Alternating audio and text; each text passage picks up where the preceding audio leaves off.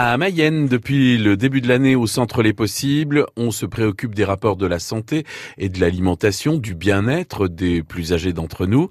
Et avec Sophie Charrier, on évoque le prochain atelier qui aura lieu jeudi 7 mars. Donc c'est un action, enfin un, atelier qui est inscrit dans un axe donc du projet social de l'association Les Possibles, donc à savoir l'axe bien-être euh, santé, bien-être, activité physique, où on mène donc conjointement ces ateliers donc sur la thématique de l'alimentation et aussi on, a mis en place des ateliers autour de l'activité physique en faisant intervenir donc l'association Ufolette de Laval donc sur le sport autrement. Tout au début, on avait fait aussi intervenir l'IREPS, donc l'Institut régional de promotion pour la santé, sur euh, sur des ateliers qui tournaient autour des déterminants de la santé.